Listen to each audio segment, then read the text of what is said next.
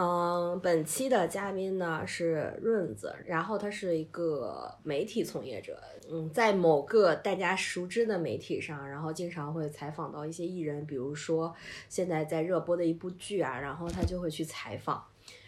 那你在这种过往的工作中有，比如说我们八卦一下，有采访到这些艺人，嗯，就是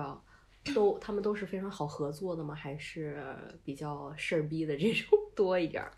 其实我做节目跟我我人的性格还挺像的，就是我不强求，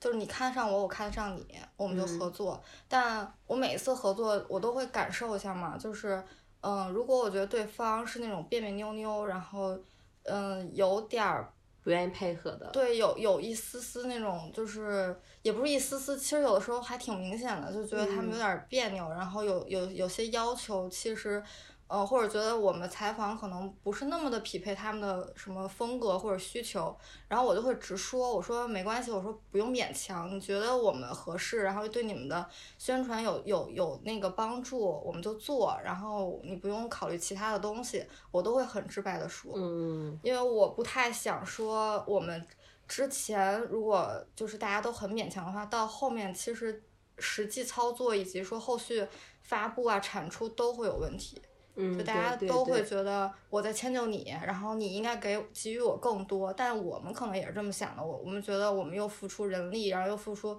时间成本，然后帮你宣传这个东西，但是你实际不领情，那我们也会很不爽。嗯，对那你们其实整体的气质是什么样的？嗯，比较年轻化一点的这娱。乐化，然后比较喜欢玩梗啊，然后呃，其实以前我对我们这个节目的定位是采访版的《快乐大本营》，就是可以嗯玩儿，然后可以闹，然后不太走，不太能聊一些很深度的东西。其实，嗯因为时长有限嘛，其实这个也是短视频的一个问题。就是你说最后一个产出一个五分钟短视频，然后可能一个走心的东西就很突然的抛给大家，呃就大嗯家感受不到。对对对，嗯你会觉得对你的工作就是嗯觉得很舒适嘛？比如说像我会觉得。我的工作它只是我赚钱的一个工具，它嗯并不是我真正想做的东西。嗯，哦，你会是对你的工作也是这样态度吗？呃，不太是，就是我我我，因为我做这东西算是我把它从零做起来的，就是就前像你的孩子，对，前几年其实我觉得他是我的孩子，但现在更觉得我们是一个相辅相成的一个关系。就是我可能前期投入了很多，但是他后续又又就是反哺。反哺给你自己。对对对，就嗯是就是他又给给予了我很多，就是我们是互相成长的这么一个关系。但前期因为他刚开始的时候，我肯定会付出更多，然后让他从一个零，然后慢慢做起来嘛。嗯然后我会觉得那个时候他像我的孩子。嗯，所以你还是很喜欢你做的内容的。对，但这个这个事儿比较久远，就是做明星这一块儿，一开始是我们老板给我的一个算是 KPI 的一个一个事儿，嗯，他就但是当时他给我的东西特别小，就是说，哎，公司现在要做品宣，你去找几个艺人做那种，现在讲叫口播，但当时可能都没有这么。这嗯么嗯熟悉的一个名词，就说你要找他们来说一说什么，呃，请大家关注一下谁谁谁谁谁这种话，嗯对但当时我觉得这件事儿吧，首先找艺人这块儿，就是我觉得有点发愁，因为我没有任何资源，我当时就刚嗯毕业没多久嘛。然后其次，我觉得就录一句话，我说人凭啥给咱录呢？对，就我我当时我现在包括工作的一个想法都是要互相给予，我能给嗯你什么，我才跟你要什么。然后但那个时候反正呃，我们公司领导其实也帮了我很多，他会帮我去跟一些圈儿里人说，哎，现在我们公司有这摊事儿，然后这个是我们的负责人，你你们可以对接一下，就他会给我拉这些线。就嗯包括说，也通过可能某一个圈内的人，然后又会发散到其他圈圈内的那些，其他的一些对对艺人，嗯然后就慢慢慢慢这么扩展起来的。然后我那会儿就是有点崩溃，在我在网在电视上看见一个广告，然后那种艺人的那种广告，我就觉得烦死了，就是那种工作的劲儿，然后带到生活里的那种头疼。嗯然后但现在还好，现在就觉得跟嗯艺人这一块儿的工作有一个比较舒适的平衡感了，就是他只是我的工作伙伴，然后只是我的可能呃同事也好，怎么怎么样的，嗯嗯。对，就还好。那在过往的你的采访经历来说，你有没有觉得哪些艺人我们可以私下批掉？然后那个哪些艺人是你觉得配合起来难度比较大的，或者是嗯，就是说合作起来不是很好的感受的？其实之前如果有这种，就是呃很多也不是很多，这种情况比较少。其实，嗯然后因为我们不谦虚的讲，就是做的还还算稍微大一些哈，就是就是一般艺人他们都会知道我们是做什么的，然后以及什么风格，然后想过来邀约，基本就都是很很配合的。然后呢，有的时候会卡在提纲上面，嗯就是我其实也也能理解。然后有些艺人可能，嗯，他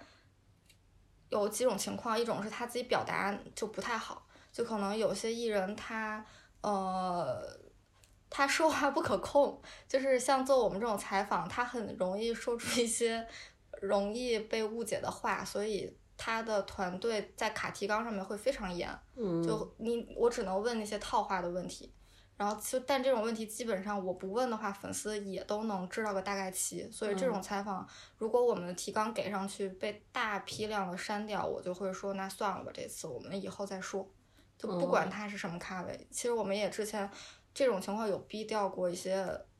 还真的很不错的艺人，就是流量很流量很好，然后咖位也不不错的艺人。嗯。但只是我就是觉得这次机会太可惜了，不如等以后，可能因为那个时候他们在舆论上面其实本身就有一些问题，哦，然后我说那不如我们再等等，然后过一段时间有更好的机会，我们再再去碰这个事儿，你嗯们也不用这么的谨慎，然后可能也不太，呃，我我们这边儿也能做的更自如一些，就嗯也能做出自己想要的点。说白了，你们的内容就是想做一些粉丝们不知道的事儿。嗯，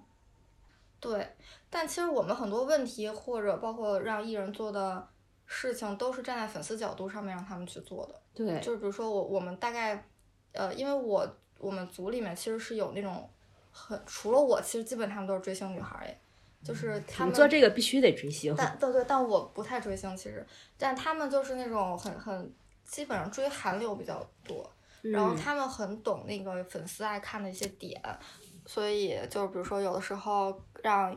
这个艺人可能做一个可爱的手势舞啊，然后那个艺人做一个什么什么，就大家粉丝会觉得，哎，这个东西是我们平常跟工作室要不来的，在你这儿可以看到，然后我们就会去比较愿意做这种事情，嗯但是艺人又不会太为难。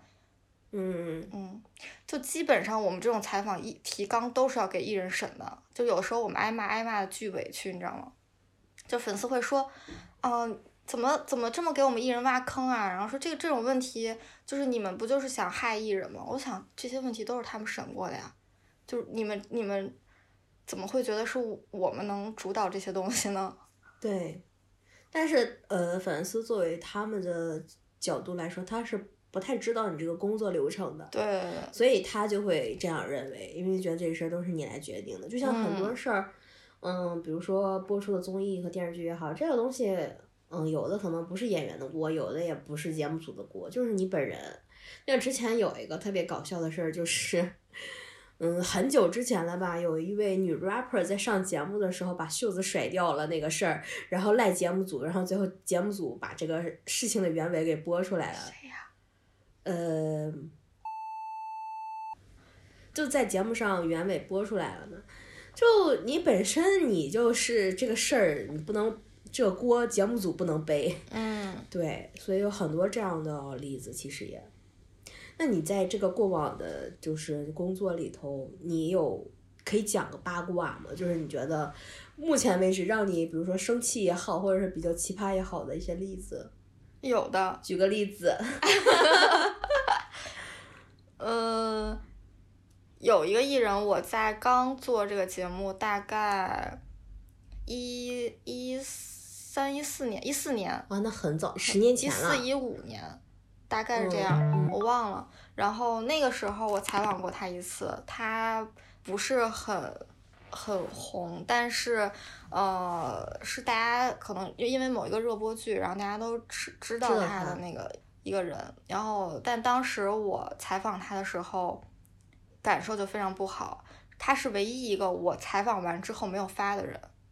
唯一一个吗？对，就是到了已经都采访进行完，但是我没有发出的一个人，就是因为我我们当时有只有十个问题，嗯。嗯，问他，然后他每个问题都说我不懂，我不知道，就是因为可能跟跟某一个嗯领域有关，跟他比如说他因为他是做嘛，然后我们我们当时可能问题都是跟嗯由 引导他这个人身上去问一些问题。然后他就说我不懂，然后我一个问题都问不下去。对呀，他把这个前面这个就给掐死了。嗯，前提是我们都给给过提纲。他自己也看过吗？我不知道他看没看过。然后，但是呢，就他的工作人员当时其实已经觉得很尴尬了，就说这个是网上他们粉丝很多的哟，你你要好好回答哦。他还是那样，就是他他的态度没有任何的改变。就还是那样，然后呢，等到回来之后，我就其实有跟他工作人员沟通，我说这一期 就是虽然踩了，但是但真没啥内容，然后他可能也不太了解这些东西，然后发出去可能对于对于粉丝对他的观感也不太好，我我们就不发了。然后当时是这样，然后呢，前段时间我们又碰到了这个人，对，然后现在这个人其实是有一些名气了嘛，然后。但他的态度其实没有任何变化。就我们当时采访前还有跟嗯平台人可能有聊啊，就说就说我有点紧张，怕他还是会那，就是不太接受这种类型的东西。然后呢，他就说，然后那个平台就说，呃，希望他 成长一些了，因为毕竟这么多年过去了，但是没有任何的变化，感受还是很不好。嗯，对。我特别想说，让你说出来。我不敢说啊！我靠，我很害怕，我靠，我怕粉丝，你知道吗？嗯，没事，你知道我会我会把那个 逼掉的，他就被可以知道了。嗯，那天就是那天我我们特逗，我们发发那个发现我吃了好几天那个什么微博需要实名认证的这个瓜，你知道吗？给我看贼乐呵，就看了很多那种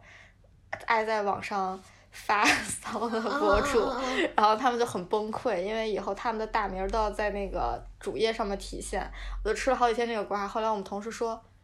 嗯，你知道我们的微博也是通过你手机号注册的吗？通过你的身份证注册的吗？我说什么？我说以后你们要谨言慎行，我怕被粉丝骂。有粉丝可能不会骂某某某博主，然后你怎么怎么样，骂直接是我大名儿，我当时巨崩溃。这件事还是挺，我觉得挺过分的。我觉得互联网还是得有保全自己的一个安全问题。嗯嗯。但是这个一方面会让一些键盘侠就是会暴露出来，嗯，一方面会让这些人也会有安全问题。这个就有点像被人肉了一样，就是会泄露你的信息。其实挺可怕的，我觉得。就没太明白这么做的意义是什么。嗯，就网上之前之所以你要开始起昵称这件事儿，就是要隐藏自己啊。对。那你既然你现在没有办法隐藏自己了，那那我就以后就没有人去发言了，没有些人去说自己的言论了。就我觉得这世界应该是包容更多的观点存在的，就是一一定也有这种，就是我不认同你的观点，我就就是会疯狂的骂你、怼你怎么样。我觉得那其实网民就跟公众人物没有任何区别了，然后但是我们也没有享受到这种公众人物所带来的这种获利，对，然后但是我还比如说我如果我一旦发表什么话还被搞 还被挨骂，我觉得这种事儿就挺过分的。如果说你通过互联网，比如说实名认证你获利了，我觉得也 OK。就其实我觉得实名认证影响最多的就是那种会。在一些时刻发表自己观点的观点的人，对，而且这种观点可能是大部分人不认可的人，会被四零四掉的一些东西啊，嗯，因为因为它其实影响不到我们，我比如说像我个人微博，我刚刚想了想，其实因为它好像是有一个要求，说一百万粉丝以下是不会涉及到实名认证，目前还不会。嗯。那一百万以上的粉丝，其实他们就算 KOL 嘛，就会在某些时刻他们有一些不同的言论出来。嗯，那其实影响就是这些人。对对对，是的，嗯就是这样会以至于我们有些人不会不敢再发声了。对，嗯，就有些观点我们会看到的越来越少，然后这个世界只剩下你想看到的观点。嗯对这个东西也跟像我们看短视频是一样的，就是，嗯，短视频会根据你的喜欢推送给你想要的大数据。嗯嗯嗯，这也像我们，嗯，就是很久以前聊过的一个话题，就是说，嗯，短视频和长视频的一个区别，短视频会一直给你不断推送你的东西，像说你的，嗯，世界观就是你的，呃，喜欢的东西嘛，面儿吧，就是会更更窄，嗯，对。哎，你那个短视频平台，你的推荐都是什么类型的视频呢？有关于赚钱的，对，就比如说我，对，赚钱一定是我的首要目的。呃，我会看到，比如说一些新鲜行业的，嗯、比如说你创业，嗯、可能会有一些，嗯，比较典型的博主，比如说会有一些做金融类的。呃，虽然我不了解这个行业，我也不属于这个行业，但是我特别想知道，呃，这些这些行业就是他们做的时间久的人的一些精华的东西。他们做这个东西，就是一定会把他们精华的东西都说出来嘛，所以我还挺挺喜欢看的。虽然我不是很懂，但是我能了解到一方面，就是我感觉这也是一种知识的获取。然后比如说我前一段时间会看到一个女孩，然后她是卖茶叶的，然后她自己开了一个茶楼，然后说，嗯、就是有观点说，就我们经常会看到的一些社会现象，是你觉得这个茶楼开着，它永远不会倒闭。但是你发现里面也没什么客人，它为什么不会倒闭？然后后来我通过他才了解知道，就是人家卖的这个客户啊，根本不是普通群体，他卖的是有钱又有闲的老大哥们。然后，然后呢，你这个老板一定是个美女老板，然后你又会煮茶，你还能讲讲道道，那其实这个茶叶的成本就很低。嗯然后我觉得从中我就能除了能了解，就是这个完全脱离了我自己本身的行业和自己身边朋友圈的一些人认知以外的东西。嗯，我了解到了这个东西，然后我还会了解到一些情感博主吧，比如说像曲曲这种，他会给你讲一些，我觉得他。就很多人去骂他、批判他，但我觉得他讲的挺对的，因为他就是从社会层面、现实层面一些角度去说，但是他也同时鼓励女生去做事业型的一个女孩，嗯为啥骂他？我没有关注过他。嗯，好多人骂他是觉得他三观不正，嗯嗯，就是说他一有，因为有很多女孩儿，就比如说她会因为自己外貌或者性格以及她接触的人来说，有一些大哥愿意给他们花钱，或者有些谈了个男朋友，比如给他转钱，然后这个女孩就会跟他连麦说一些我如何能在他身上再得到更多的钱，然后他就会比如说。告诉这个女孩你该怎么做，或者说这个女孩呃这个男的你值不值得你继续跟他相处下去，怎么怎么着的，就这种言论，所以很多人认为他的三观不正。但是在我眼里，我觉得三观没有正不正这一说。然后我除了像这一些的，然后那女生其实最关注的就也就服装啊，还有一些什么美妆这种还是会常规关关注的东西。然后或者我会看一些罗翔，然后最近该看一些法律的，就是我看的大部分是这些。但是像那些帅哥美女的博主，基本没有刷到过。嗯，我大部分会看一些，就是除非是那种就是抖音自动给你推的那些以外，嗯，不会经常刷到。就抖音现在自动给你推，大概推推啥呢都？就是他们会有，比如说有那种爆突然爆火的那种视频，它还是该推嗯还是会推的。嗯就它的算法除了就是那种，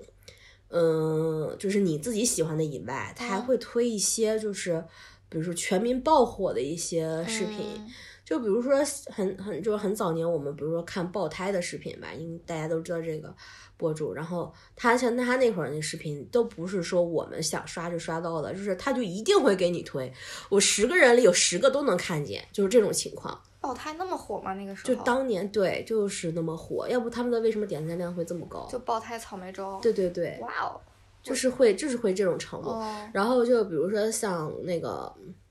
迅猛龙，嗯嗯。嗯，就在他有那个紫色视频特别火那段时间，嗯。这也是因为他全民几乎你我，你想我不看女性这种跳舞嗯。这种视频，然后我也我都会刷到，嗯嗯还有很多，还有那种什么来老弟这种以前非常热梗，我都会刷得到。嗯，这种我不是我喜欢看的类型，还有什么九十九朵玫瑰花，因太土了，我真是不喜欢，那个人我还挺喜欢的，我真不喜欢。就像就像哎，就真的就这种东西，我真的是，嗯、当个梗看一看就过去了，就这样的。他他变成明星以后，我就对他无感了。但是那嗯个第一个视频就感觉很青涩，还嗯还挺嗯好玩的。嗯，嗯，因为大家也是在这上获到了便利，哎所以他赚钱。所以你每天会刷多长时间的短视频呢？嗯，不会太久，我只会在睡前刷，嗯，或者是坐车的时候刷。不是，就睡前刷，你不会停不下来吗？就一直看，一直看，然后不会，嗯，因为嗯、呃就是我会觉得无聊的东西，我一刷而过。就是我觉得嗯等我等到我刷一刷，我觉得这个下面的东西都没有什么意思了，我就会睡嗯觉。而且就是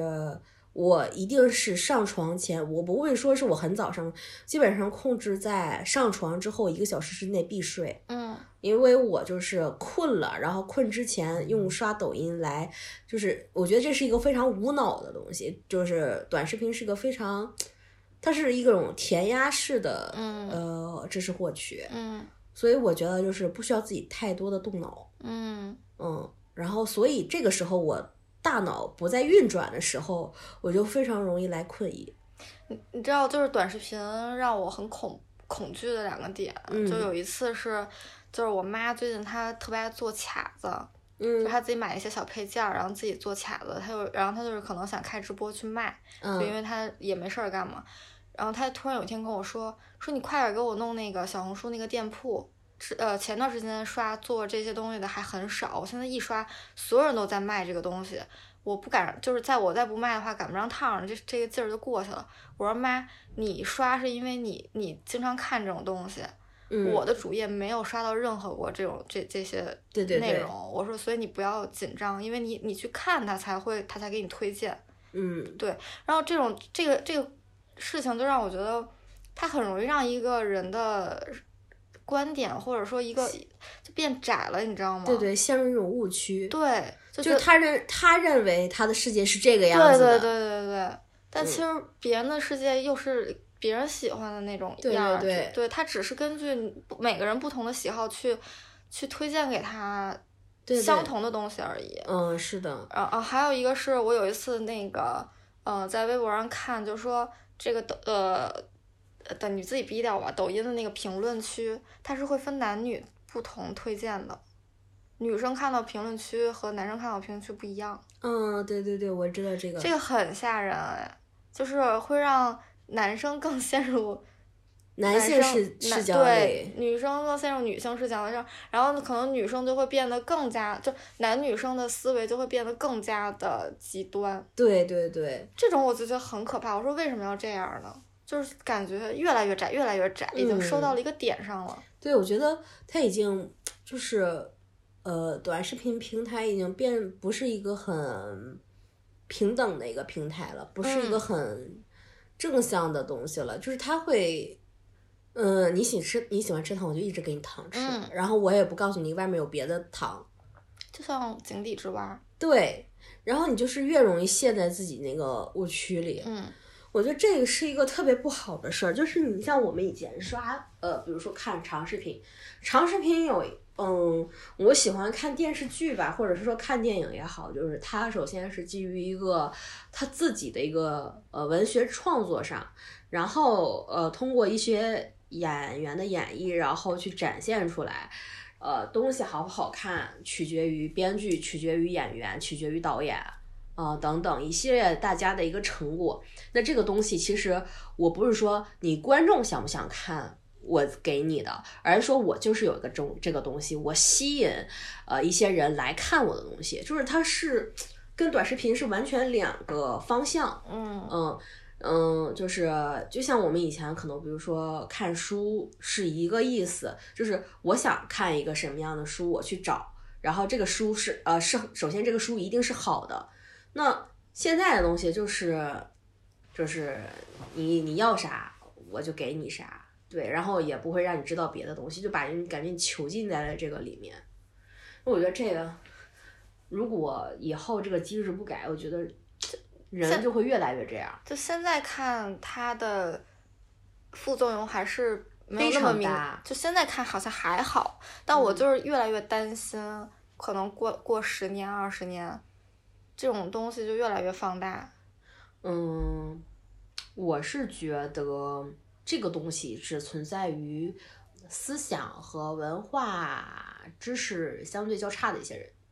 比如说，如果我现在可能是十几岁的时候，我会非常沉浸在这个里面，但是我现在这个年龄我就不会，因为嗯，我有非常强大的自我意识，我自己是什么，因为我到现在为止，你看我还会去看一些书，看一些电影，去找一些非常经典的东西来看，然后去看一些各种其他的东西，但是我不会说沉浸在这个里面，然后我也会在别的平台去看一些别的东西，呃，就是我不完全只限在这个里面，这是我的自己的选择。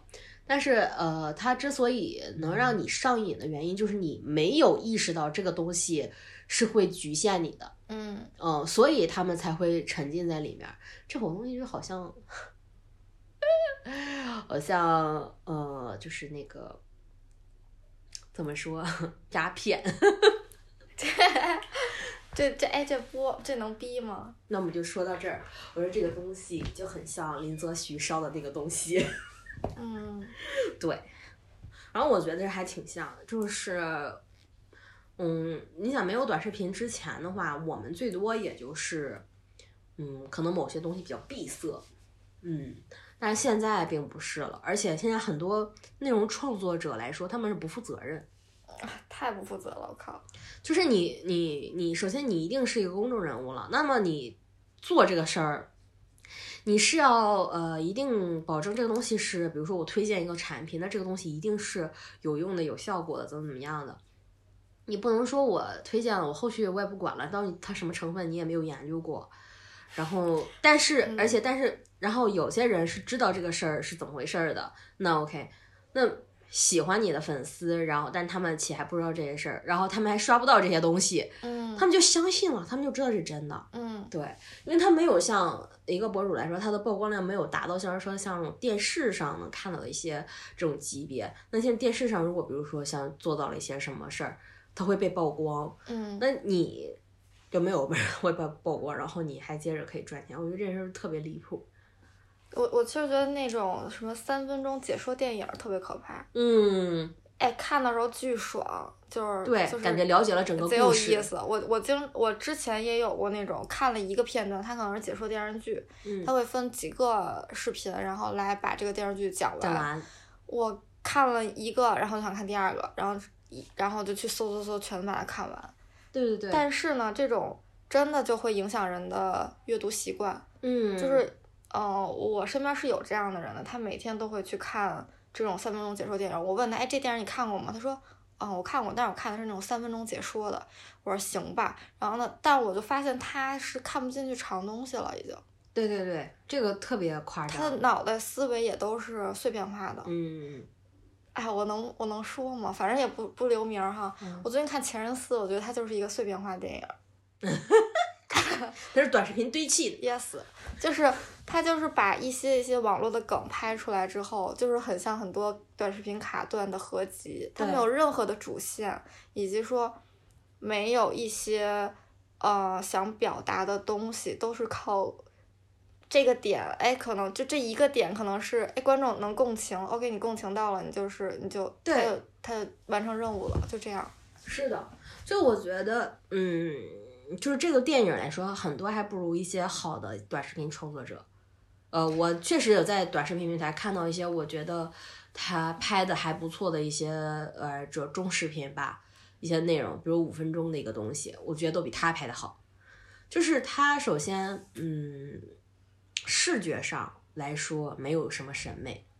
就嗯从他的比如说构图、颜色，就觉得就是很普通啊，平平无奇啊。然后就是嗯，很多大师的电影，他会用一些视觉上的东西，会暗喻一些我这个片子是个怎么回事儿的这种呃叫什么来着？语言艺术、视觉语言。对，所以就是这这个这部片子里，我虽然没有看过，我也没有一定的正当的 角度去批判这部电影，因为我没确实没看。然后呢，仅从我在短视频上看到的一些片段来说，嗯，和以及大家给我就是传达的一些故事内容，我就觉得他拍《前任四》，首先第一位《前任三》赚赚了很多钱，就它是一个非常纯粹的商业电影。其次是我觉得它的内容和它的就是它的编剧非常的差，就是整个人物角色不在里面，然后里面又充满了除了一些原来的人以外，充满了一些商业咖。嗯，嗯，就是呃，这些演员，就是我想知道你选这个演员的这个人物到底符不符合你这个人设，对吧？很明显里面是有不符的。然后，但是，嗯、怎么说呢？作为传媒圈的一些，呃，能看出来一些资本的运作，然后再加上他们乱七八糟的堆砌，就是非常不成功的一个，不能叫做电影，叫大电影吧。嗯，所以我觉得特别的无聊，而且是就是你这样的东西，你上映了之后，你会影响观众的，就是他会认为这个东西是好的，就是他可能本身没意识，但是你如果就比如说你不懂这些呃视觉语言，不懂什么编剧剧本啊，不懂演技，但是你如果看好的东西，你看多了，你也是有一定的审美和自己的见解的，但是你就老看这些乱七八糟的东西，你就没有形成自己的一个系统的审美和概念。就我现在觉得，就是怎么说呢？我对于《前任四》这个这个电影儿，我没有那么的，就是批评它。就是我我我在我这儿非常差。对，就是，但是我刚刚在反思一下，为什么我会有这种心理，就是觉得好像我 烂电影看的有点儿多，或者说嗯我们今也不说烂电影看的有点多，就是就是我们的电影水平确实是没有那么高。对，就是，嗯，首先啊，嗯，中国电影我评之为商业电影，嗯呃，文艺电影想在呃，比如说电影院上线的有，不是没有，但是，呃，票房很差，嗯，票房非常差。就像，呃，举个例子，随便举个例，之前某个导演都为他的文艺片下过跪这种事情，对。像我平时看，我都不会去电影院看电影，我会自己去查一些国外的比较知名的，别人评价比较知名的，无论褒贬的什么东西，我都会去看。看了之后，你可能再去看一些别人的评论和豆瓣，你才能反思到这个电影里还有什么，可能我会再会看第二遍之类的。我觉得这是一个好的培养的电影习惯，主要是因为我觉得中国电影还有一个非常大的问题，比国外电影晚了非常非常非常多年，然后再加上中国的一些嗯能出名的导演吧，都是非常有名的商业导演。然后嗯就是大家还是以赚钱为目的，而不是为了艺术创作这件事儿，所以以至于，或者还有一种可能性，我认知的是中国，我们把这个中国人就所有啊，男女老少都放在一起，他的平均的嗯文化水平和认知达不到呃这种能审美到这种东西的一个程度。嗯，我不知道你之前有没有看过爱奇艺的一个节目，叫做呃青青年导演的一个什么开拍吧导演啊、嗯开拍吧，对，嗯，然后他在节目里请了几个导演去拍片子，然后其中有呃商业导演沙漠，然后也有像文艺导演那个叫什么来着？我忘了，好像还有文牧野吧？有没有文牧野？我忘了。然后，然后请了宁浩这个电影，好像有有没有请徐峥不太清楚。然后就是，然后还请了很多的影评人去看这个节目，然后也请了非常多的演员。然后在这个里面就会非啊，还请了一个导演叫易小星。哦，对，就是他们就是选的这几个青年导演来说，他们是可能就是要即将代表着我们中国下一个时代的一个电影的典型的一些导演了。嗯能在这里面就能看出来，他们每个人都擅长的不一样，甚至还有拍 MV 的这样的一个导演在里面。嗯就是能看到，其实想展现的就是说这个中国，呃，就是大家不一样的导呃类型的导演拍出来的片子是什么样的。然后显而易见，沙漠的导演就是他拍的片子就是大家最容易接受。其实首先承认他是有一定才华，且他拍的还不错。但是他是一个非常成功的商业导演，嗯，嗯他会他把他的东西有他的艺术创作在里面，但是也能让大家通俗易懂。嗯嗯对，然后但是像嗯，有些导演他就是什么呢？像文艺导演，大部分的概念就是我要做我想做的东西。其实我不想是取悦大众，我想取悦自己。然后我希望这个东西能有更多的人懂我，能有更多的人去了解，能更多的人去审美，或者说他觉得你看到他的表达是，你看到的是什么就是什么。嗯所以我觉得这是一种特别好的东西，嗯，而不是说像我说的现在是填鸭式的短视频一样填充给你。就是我刚才你刚刚说那个《前任四》这个电影特别那个不好嘛，然后我其实就有点反思，我就是因为觉得他还有两个点挺戳中我的，嗯。然后有一个点是，啊、就是有一个就是有一个女孩儿跟那个韩庚那个角色嗯。说孟云嘛，就说如果你没有准备好，就不要把对方拉进来，就类似这种话，嗯。就是因为孟云她其实没有做好谈恋爱的准备，然后还要把别人牵扯进来，呃，我觉得这句话特别戳我。然后还有一个点就是，我觉得孟云的状态也很戳我，就是我有点儿有一点点跟他有有一些共鸣，就是就是你跟孟云共鸣了、啊是吗因？为我渣女。不是啊，那倒不是啊，就是我出来之后，我跟我一起看电影的朋友我就说，我说我说孟云这种人就不应该谈恋爱，就是他自己状态这么这么差差，自己没有调整好自己，然后还尝试去恋爱，还去相亲什么的。但其实我后来反思下来，就感觉我的一些状态跟梦云还挺像的，就是嗯没有准备好谈恋爱，但其实又又有点想谈恋爱这种感觉。然后可能有的时候，比如说遇到别人，我自己也也喜欢，然后但是这种喜欢不足以我支撑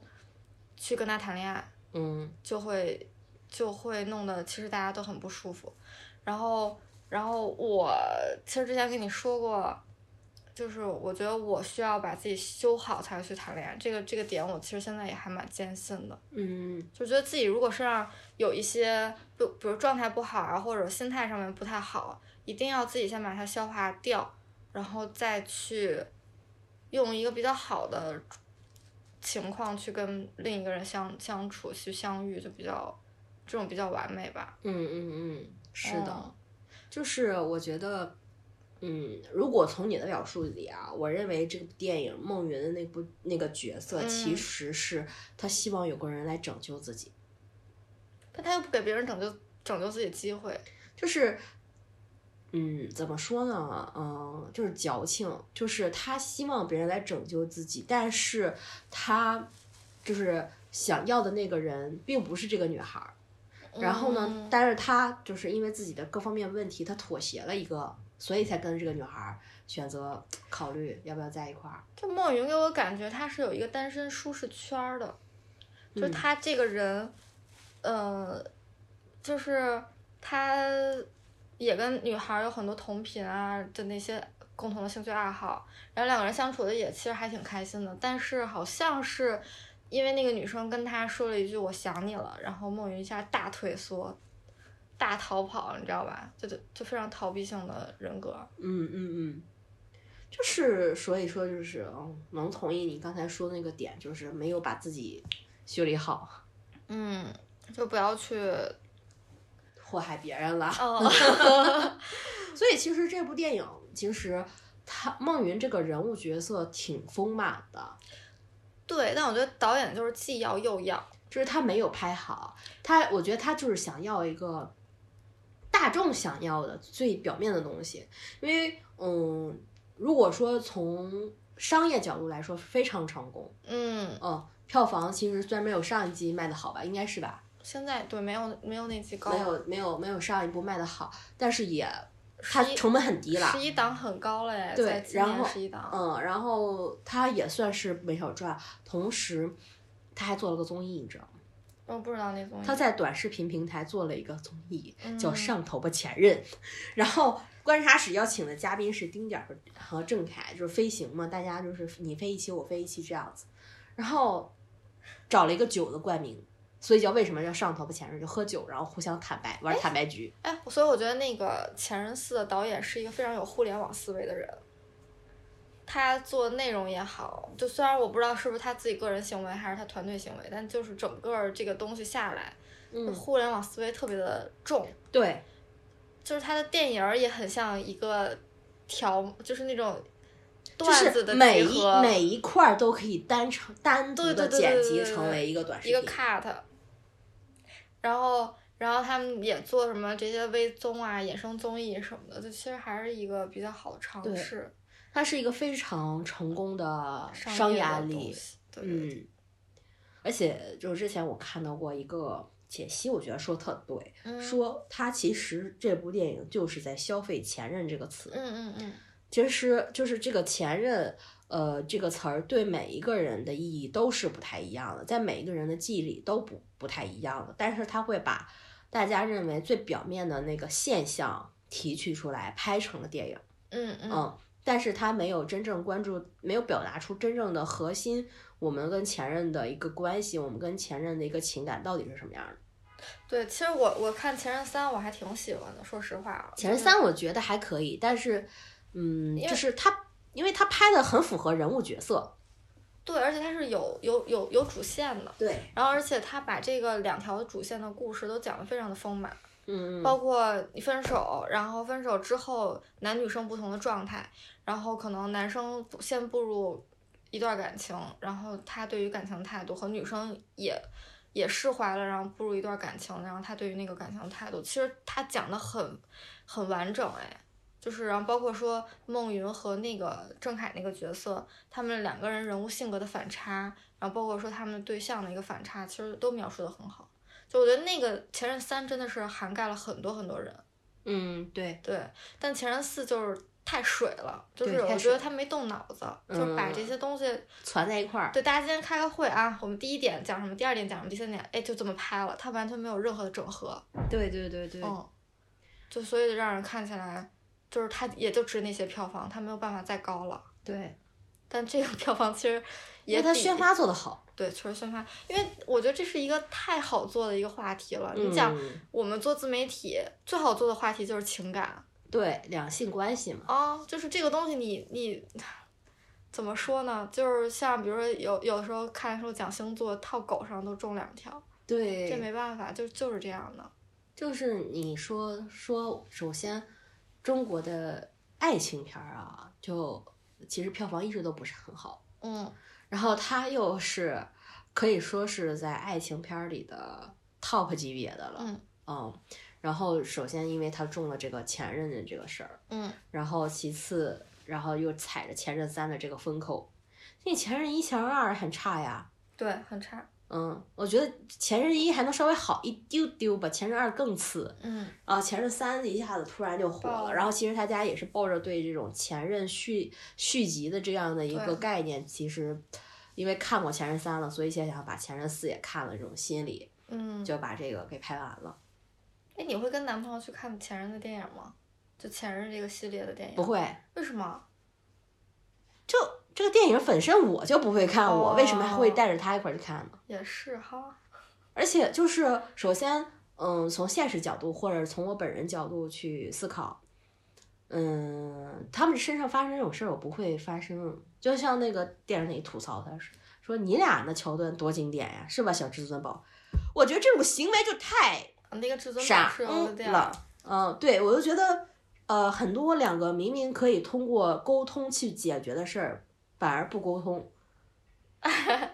我觉得这特别无语，我觉得这是从现实角度完全不不成立的一件事儿。但你们长嘴的人不能说，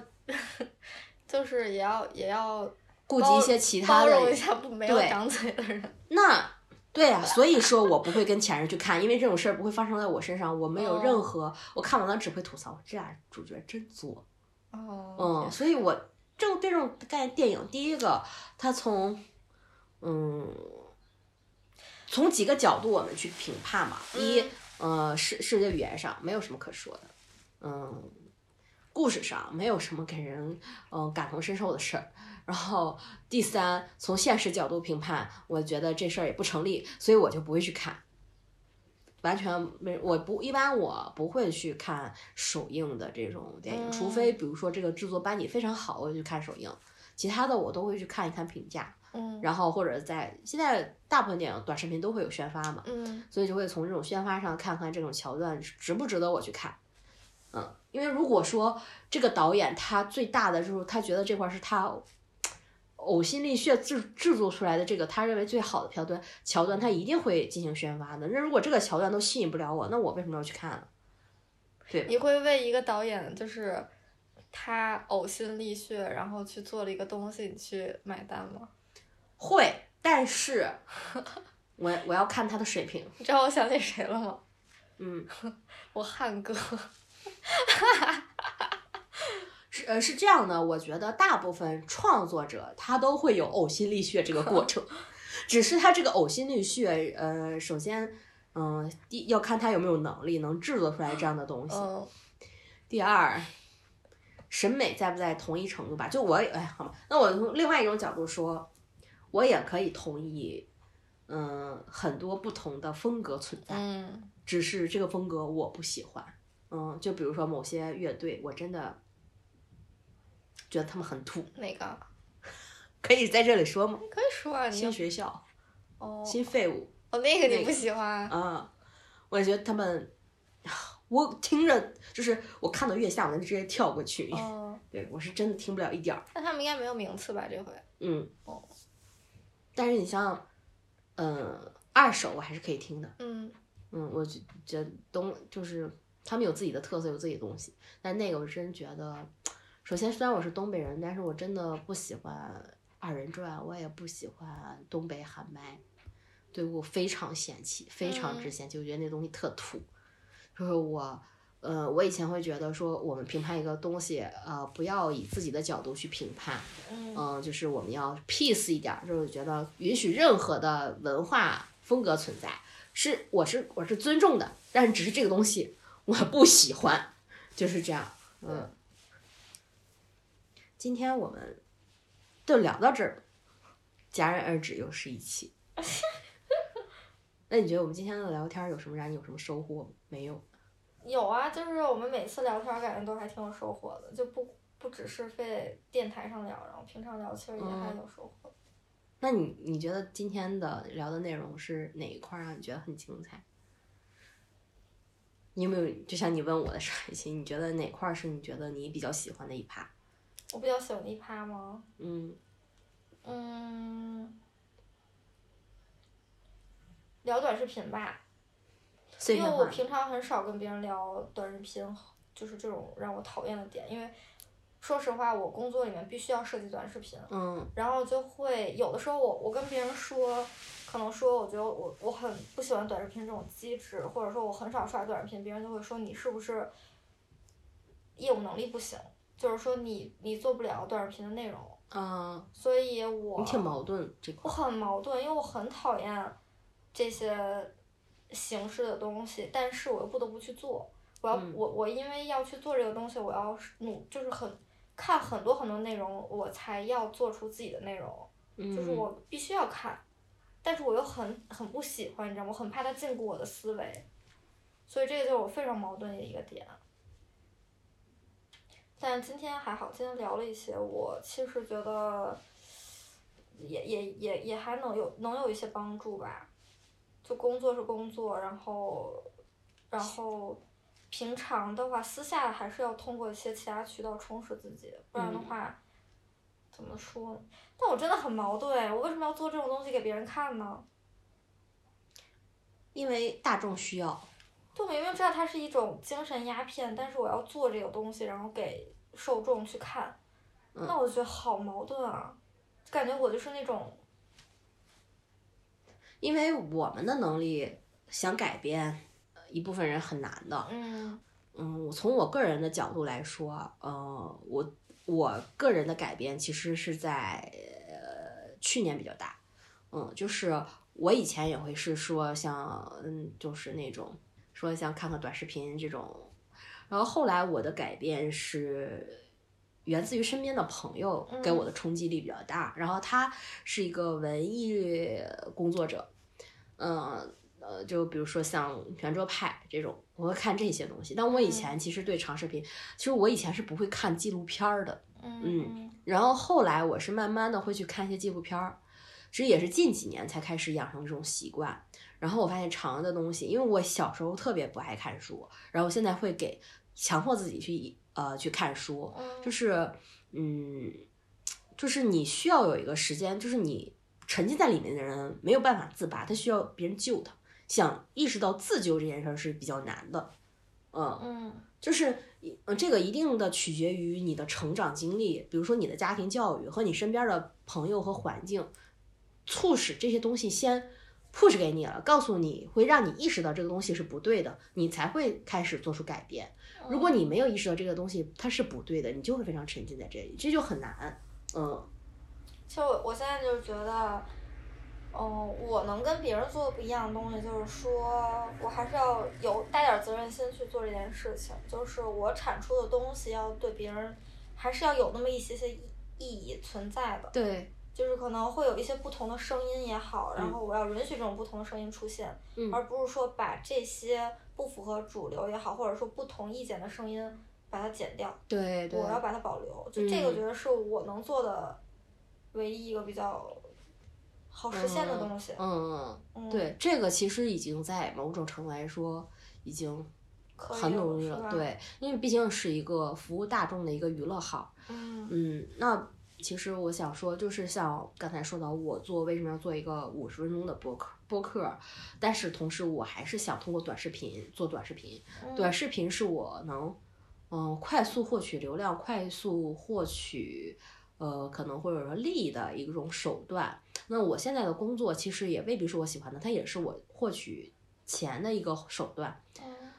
然后呢，我要做这个东西，其实我并不现在做的这个播客，我并不觉得